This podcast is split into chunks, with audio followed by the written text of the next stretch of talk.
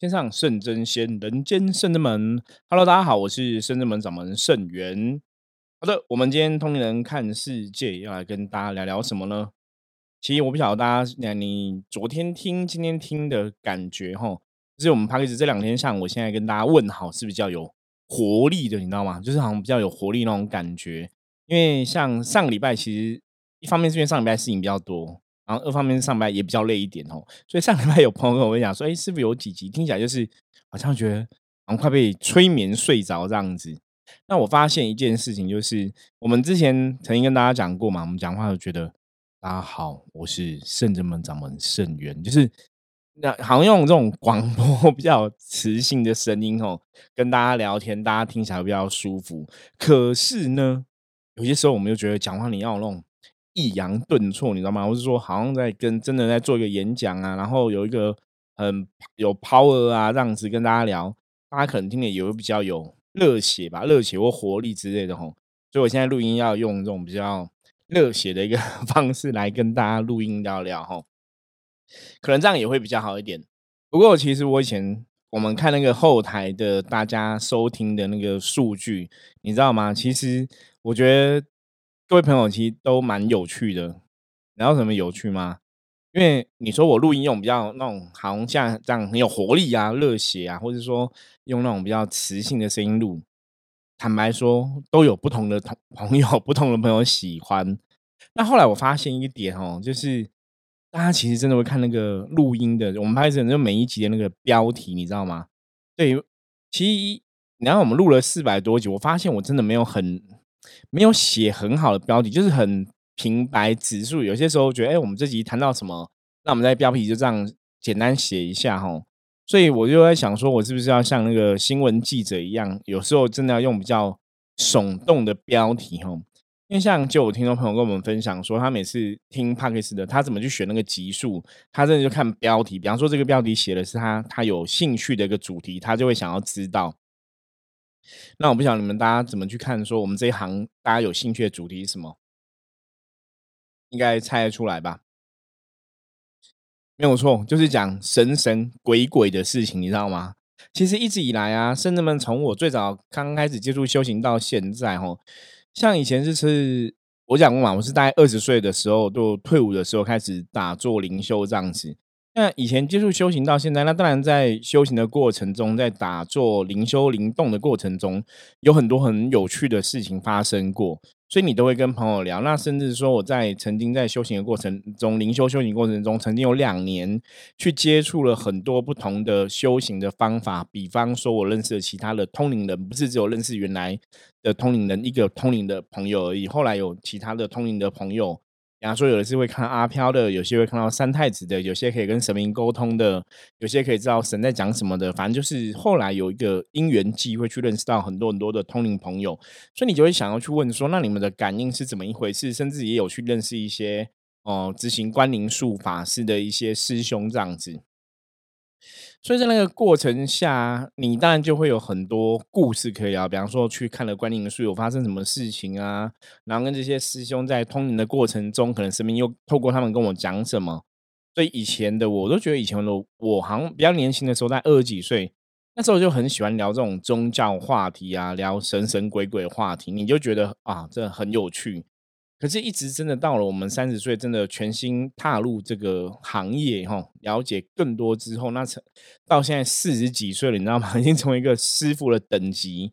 你真的对很多东西更懂了，你甚至可以跟神明沟通，你甚至更理解神明啊、信仰啊、能量是怎么一回事。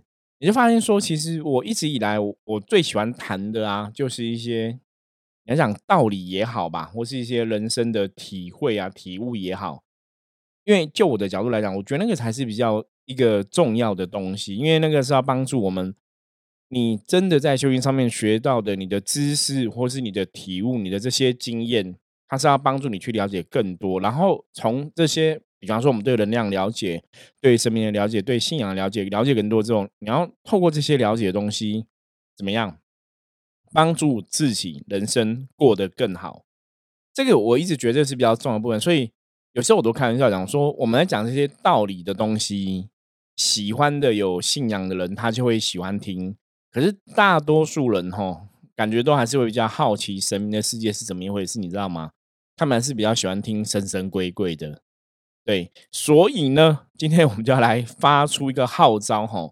我真的希望各位朋友，你可以把你修行上遇到的问题啊，人生遇到的问题啊，就奇怪的问题，或是你对神明的好奇，对伏魔师好奇，对我们的好奇，OK，我觉得都可以，不用客气，好不好？加入深圳门的赖哈，我们的赖就是 ID 打 it 哦，小老鼠哦，GO 九二四 Go 九二四哦，就到九二四去的意思就对了。够久的事就可以跟生子们连接吼，你就在赖上面直接敲，不用客气，不用害羞，好吗？你有什么问题？关于修行的，关于生活的，关于你看了新闻的心得啊，或者我们分享有些时候新闻事件，你的看法是什么？我真的很喜欢跟大家有一个互动，因为我们的节目是每天都在录音，你知道吗？所以坦白讲，有些时候有些东西我怕，哎，会不会？不小心重复讲了嘛？以前好像讲过，那当然有些东西你以前讲过，你现在可能有些新的想法、心得要再来分享，我觉得也是很好。那再来分享的时候，可是你又怕观众朋友、是听众朋友没有听到他想要听到的东西哦。因为像一直以来，像我们在做一些演讲、讲座、分享的时候，或者在做一些课程的时候，我其实一直以来都喜欢做的事情，就是针对每个人的需求去讲，吼。你想要知道的东西，因为我觉得这样子才会真的去让你学到嘛。因为你有疑问的，你想要知道的，我们来负责解惑。这个可能比我准备好的一个自式的课程内容会更适合。所以，让我们通灵人看世界这个 p a d c a s t 我们现在讲了能量了，讲了一轮了，讲了很多的节气，讲了很多的节庆哈。那看大家有没有什么问题想要了解的，我们真的可以拿出来讨论。因为修行的这个世界，很多事情、很多东西是无形世界嘛，你也许看不懂是怎么一回事，不了解是怎么一回事。不过没有关系，我们就可以拿出来讨论。我当然也会跟你讲说我的见解，我的认为是什么，那你可以客观来分析，或是来啊来听听看我的意见哈，看听看圣人们是怎么说的，去认知说我们讲这个东西是有没有那个道理跟逻辑哦。因为修行这个东西。的确，有些时候我们的确是你没有这真正的亲自的接触，或是你你没有经历过，那你的经验的确会去影响到很多事情的一个判断。所以，希望大家如果任何问题的话，也欢迎加入圣这么的赖哦，一定要加入圣这么赖，然后跟我们取得联系，好不好？那个是赖是非常一个好的沟通的管道，我本人我自己都会看吼，所以那个问题不用客气，就提出来哈。我们在修行的。道路上，我们常跟学生分享，我说可以不懂，不能怀疑，你知道吗？可以不懂，不能怀疑，可以不懂，不能怀疑。哦，这句话一定要记起来哈，因为我都跟我的学生都说，你要讲可以不懂，不能怀疑。可是以前我们明明都讲可以不懂，不能怀疑，可是我还是听过有些朋友会把它记成什么什么可以怀疑，什么什么不能不懂，或者什么。可以懂啊，然后不能疑问啊，不能有疑问啊什么的，反正就很奇怪，你知道吗？有时候你就会傻眼，就是明明不是讲很简单，可以不懂不能怀疑吗？你知道，像以前我们在在跟学生分享的时候，我们会把这个黑纸白字嘛，可以不懂不能怀疑，把它写下来。结果学生搞半天还是会搞清楚哈。你你有时候真的像我们在带修行的时候，有时候都觉得很有趣，就是你已经把该讲的道理都黑纸白字写下来了，可是当事人怎样，他可能还是不了解，你知道吗？他可能还是不不清楚哈。那真，我觉得这个东西真的就叫做人性啊，真的就是人性哈。人其实就是这个样子哈。早期我遇过一个案例，之前我我记得，那其实我们很多案例我都跟大家聊过，可是我已经忘记在哪边聊过，或者说 p o d c a 有聊过，是影片有聊过，或是跟很多朋友、信众聊过，没关系，反正我们故事可以在大家没有听过，可以可以新听一遍哦。啊，如果你有听过，再重新听一遍，因为会有不同的收获，我们就可以再跟大家来分享哦。早期我遇过遇遇到一个制作人哦，那这个制作人他其实是很有名的一个制作人，是电视台很有名的制作人。他在深圳门第一年的时候就来找我，然后那个时候是透过另外一个也是有名的一个命理老师哦来找到我。那那那时候可能我们刚出道，你知道吗？因为这个制作人跟那个命理老师是很熟啦，就有点像情同姐妹这样，就非常熟就对了。那可是有些时候可能。你真的太熟了吼，你太了解对方，很多时候我觉得有些老师你反而帮不了对方，嗯，或者说我们讲说六亲难度嘛，自己的亲人、自己的家人，有些时候你要让他去听别人讲，他也许比较会愿意相信。反正不管是不是这个原因啦，那个老师 就那个电视上有名的老师，他就介绍这个制作人来找我。那对我来讲，我觉得当然人家有需要找我们帮忙嘛，哈，在第一年我刚开始的时候，我觉得有人需要我们帮忙，我们当然是用尽全力，你知道吗？用尽全力，哈，那个就像什么？那个就像你去看医医院呐，我们在讲说很多当医生、护士的朋友有没有？你看，你一开始第一年你都觉得这个行业是可以帮助人的行业哈，当医生、当护士，你都会充满热情，会有热血，会想要去帮助大家。可是等你进了这个行业很久之后，那个热情会被磨灭，你知道吗？那个热情会被磨灭，除非你真的有一个很大的一个大愿支撑的。我觉得就像我们现在这样子，就是修行嘛，修行是我们想要的，我们有一个目标，我们想要回到我们原来来的地方去。所以那个目标是很明确，那我们这是我们自己选的一个状况，所以我们会有这个大愿，愿意去面对任何问题。所以也许是这样，所以深圳们其实一直都可以有这个热情跟热血哈，在做这个行业上面来讲，我们是很很开心的，然后是很有活力的。可是像医生或护士，有些时候真的是被病患，你知道像之前。新闻不是有吗？就是有些急诊病患或怎么样，或是家属受伤很急，然后觉得护士很慢，就会生气啊，在急诊咆哮啊，在病房咆哮，或者会打护士啊、打医生啊。我们新闻都有看过类似这样的新闻嘛。所以做医生、做护士，因为台湾的医疗的人员，坦白讲，可能因为人员一直都没有很够，所以其实大家都 loading 哈，就是他们的负载都很重，都很辛苦。那像这阵子有没有？这阵子因为疫情的关系，其实各地的医生、护士。都很累哈，这个大家应该是可以去理解的，应该可以去了解啦。真的是要谢谢这些医医疗的人员。为什么讲医疗人员？因为刚开始我做这一行第一年的时候，当然我觉得是充满热情，现在还是有热情，只是说你在看很多事情的态度、心态上，当然会有一些不一样哈。比方说早期可能你给给一个客人一个建议，一个建议之后，比方好，我举例，比方说客人他今天想要创业。那我们就用象棋占卜去算嘛，哈，大家知道说我是一个象棋占卜的老师，所以早期我们的在很多事情真的象棋占卜真的太方便了，你知道吗？他真的可以什么都可以算，然后他会给你一个方向哦。所以像我早期也有认识一些通灵的朋友，他们也会跟我去互相印证啊。你知道我们的印证是怎么印证吗？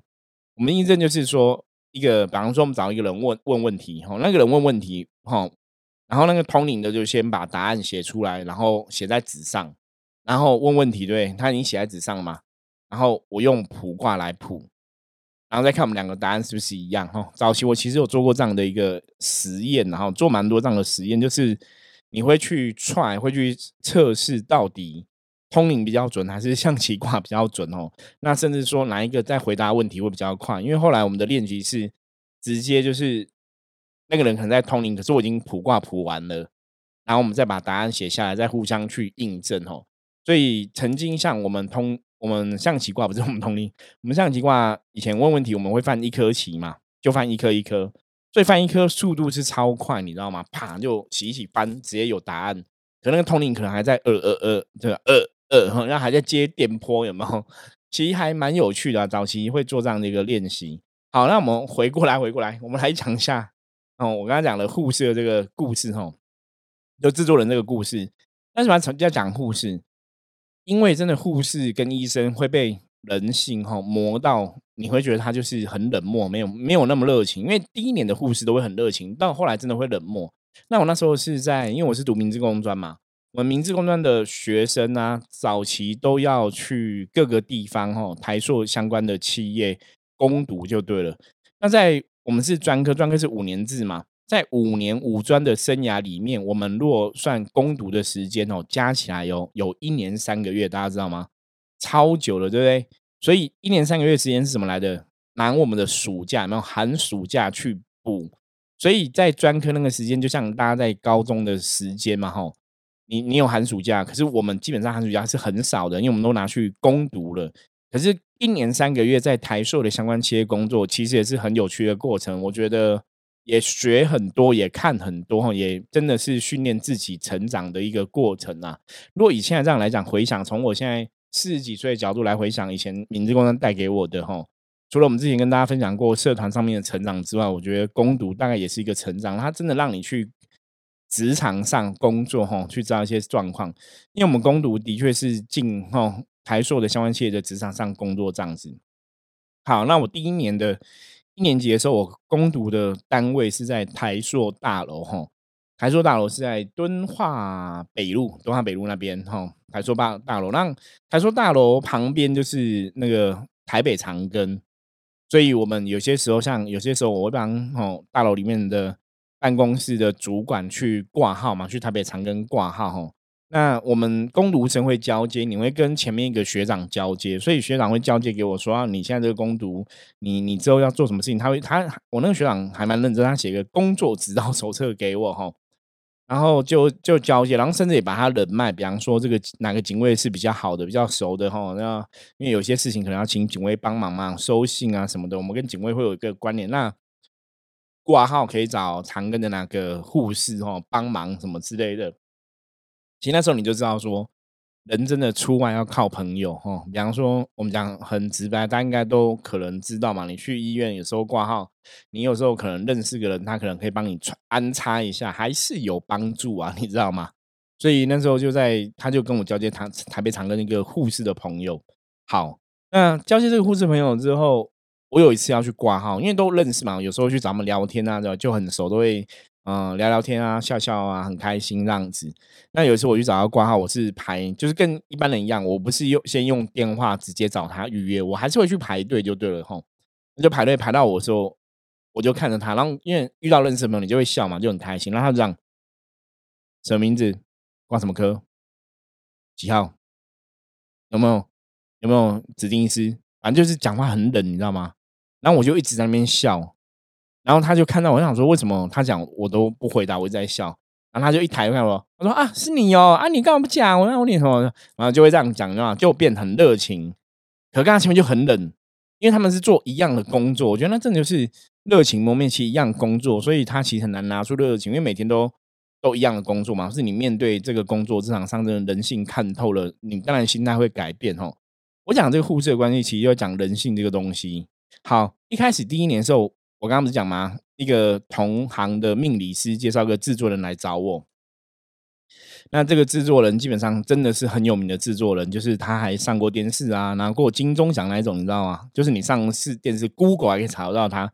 那对我那时候刚出道的那场，我说哇，名人来找你，你知道吗？我们要好好服务一下哈。那其实到现在，我们其实也算过很多演艺圈的朋友啦，所以。好像对名人就还好吼，可是早期你就觉得哇，名人来找你那种感觉是不一样，那就知道说，哎，这个制作人大概是有一些债务上的问题吼，其实跟现在彭恰恰先生的问题可能也有一点点像，然后就是他债务上有些问题，那也有跟地下钱庄借款，所以他等于是每天被地下钱庄追着跑，所以他压力很大吼。那因为每次来找我都是半夜一两点来找我，因为就是他整个工作忙完来找我，然后就会聊天，那可能聊四五点这样子。他每次跟我聊完，因为我很会给人家一个正能量，所以他每次聊完就说：“摄影师傅跟你聊完，我觉得我充满正能量，我觉得我有力量去面对明天的苦难。”那我会帮他去求神嘛，哈，就会帮他做很多事情。可是因为那时候他经济状况是不好的，那当然第一年的时候我经济状况也很糟，所以我那时候是没有收他任何钱，你知道吗？后来我发现这是一个错误的行为哦，你该收还是要收。可是那时候因为真的，他都连地下钱庄都没办法没办法应付了，每天都在跟我借钱日子了，我也不好意思跟他收，所以我每天都会帮他。那对那个时候的我来讲，我觉得救人一命胜造七级浮屠，就是你可以帮人，其实是个好事。就是不要再在意这个金钱那个事情，就是真的他是真的有困难需要帮忙，我们就帮。其实，在第一年有很多朋友都这样，都是你有困难你跟我讲，然后就是你连钱没投。都没关系，可是到后来有些时候，我们到现在这么久了，坦白讲，我也还是会跟大家讲说，那你可能还是要水洗一下，你知道吗？因为啊，曾经有个长辈跟我讲过，也是我们同行的长辈，他说你要去想哦，这个人如果人生连自己的人生真的搞到都没有钱可以投水洗，那你要不要想说，这个人是不是有个很大的问题啊？就是如果你不是一个真的遇过一个。苦难，比方说你可能真的重病了或怎么样。他说一般人呢，你你如果正常的成长啊发展，然后你认真工作，应该不至于到都没有钱吧？如果你真的都没有钱，那应该是你人生真的出了很大问题，你应该要赶快去思考怎么去改变哦。所以他跟我这样聊的态度是说。如果一个人真的身上身无分文了，可是他其实是有工作能力的，那一定有一个很大的问题，要去找出问题，是你太懒惰了，不去上班呢，还是有什么样的一个状况、隐疾等等的哈？那这是后来才有这种想法嘛？可是其实当然我们也有遇到一些中低收入户的朋友，一些朋友真的很辛苦，像我们在深圳们的官网上面就有提到嘛，说如果你真的来找深圳们帮忙。你真的经济能力是很困难的，你可以跟我们讲，我们会想办法来协助。包括像我们最近有个朋友，他可能就是呃要动一个手术，那动手术已经要花钱了。那当然他是有卜卦，我们卜一个，我帮忙卜卦一个卦是六百块钱嘛，就去知道一些事情，然后给他一些建议。那他就要问说，如果有些他生生命的状况，是不是有些无形的干扰？那如果无形干扰要，怎么去化解？那他就有也很直白讲，我我我跟你讲，我最喜欢大家很直白说，就是你有什么困难你可以讲。他就跟我们讲说，他可能就是化解怕还是要一些费用，因为你化解基本上还是有一些基本的费用嘛，你不管是呃金子啊什么，就是都还是会有一些费用产生哦，所以他就担心说化解会不会很贵？那像一般我们的化解。如果是请技工师傅帮忙的话，因为像我们技工师傅问事就是三百块钱嘛，哈，技工师傅会降下来办事是三三百块钱。然后你如果要化解问题的话，就是六百块到两千四百块，就是你自己把杯这样子，我们会有一个把杯流程会跟大家说明。所以费用来讲，我说因为费用是浮动的，可能是六百块，可能是一千二，可能是一千八，可能两千四。那当然客人有他的疑虑，会担心会不会需要很多费用。我说没关系，你有困难来讲，那我们还是可以跟你讲，你可以怎么处理。因为像宗教上最好做的一个方法，大家应该可能也听过，就是什么念经回向吧。那念经回向有个比较大的不同，就。大家都知道说，我可以念经回向啊，求功德啊，吼，大家都知道这样做，诶，的确这样做是会有帮助。可是圣人们有一个我觉得特别不同的一个优势，大家知道是什么吗？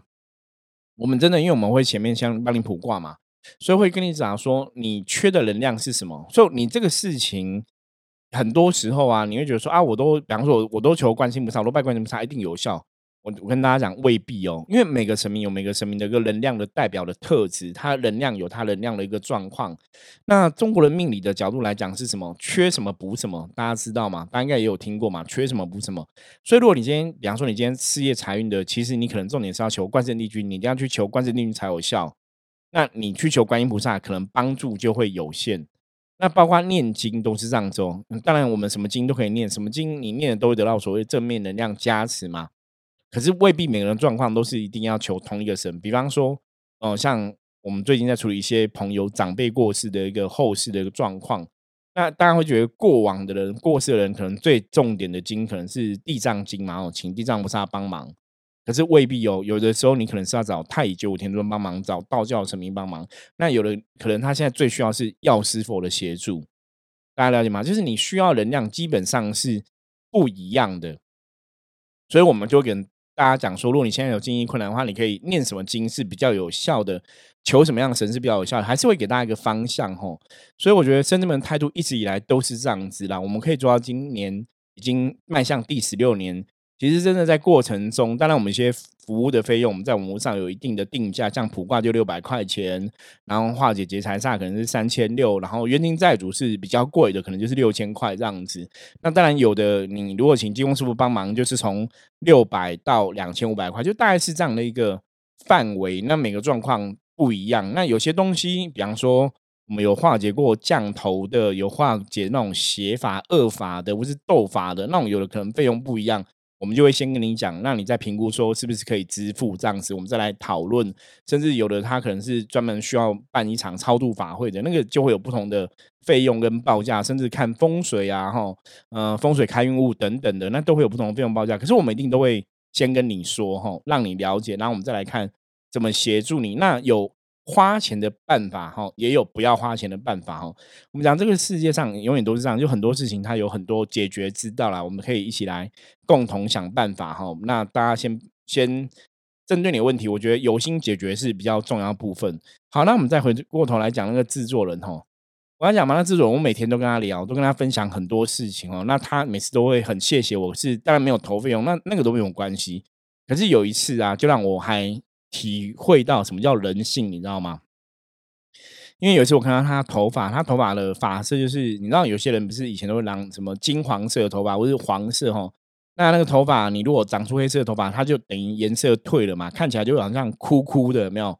好像那种树木枯掉的那种颜色。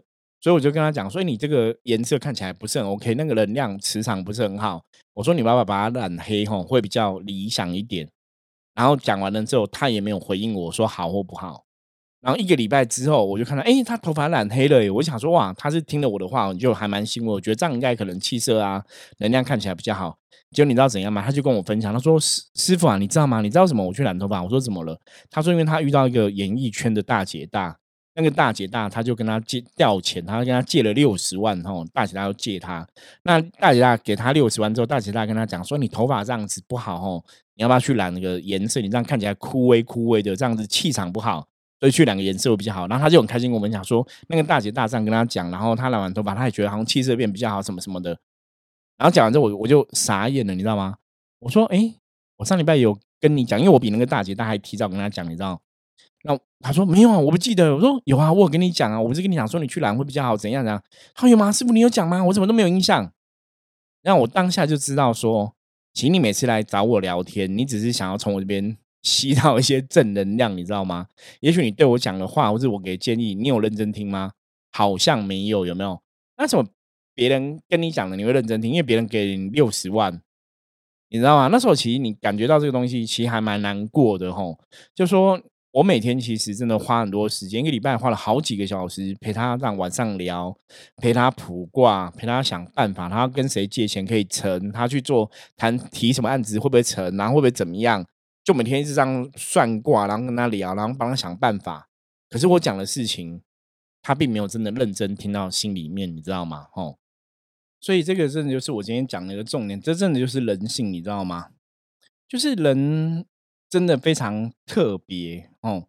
你看早期我们充满热血、热情的去帮助别人，可是别人真的把你的建议听得很认真吗？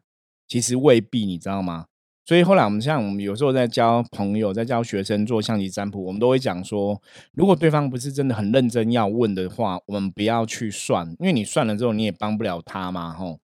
所以今天其实是从这个角度来跟大家分享，就是修行的道理上面来讲，圣者们我们现在录 p o d c a s 的，我们录同龄人看世界。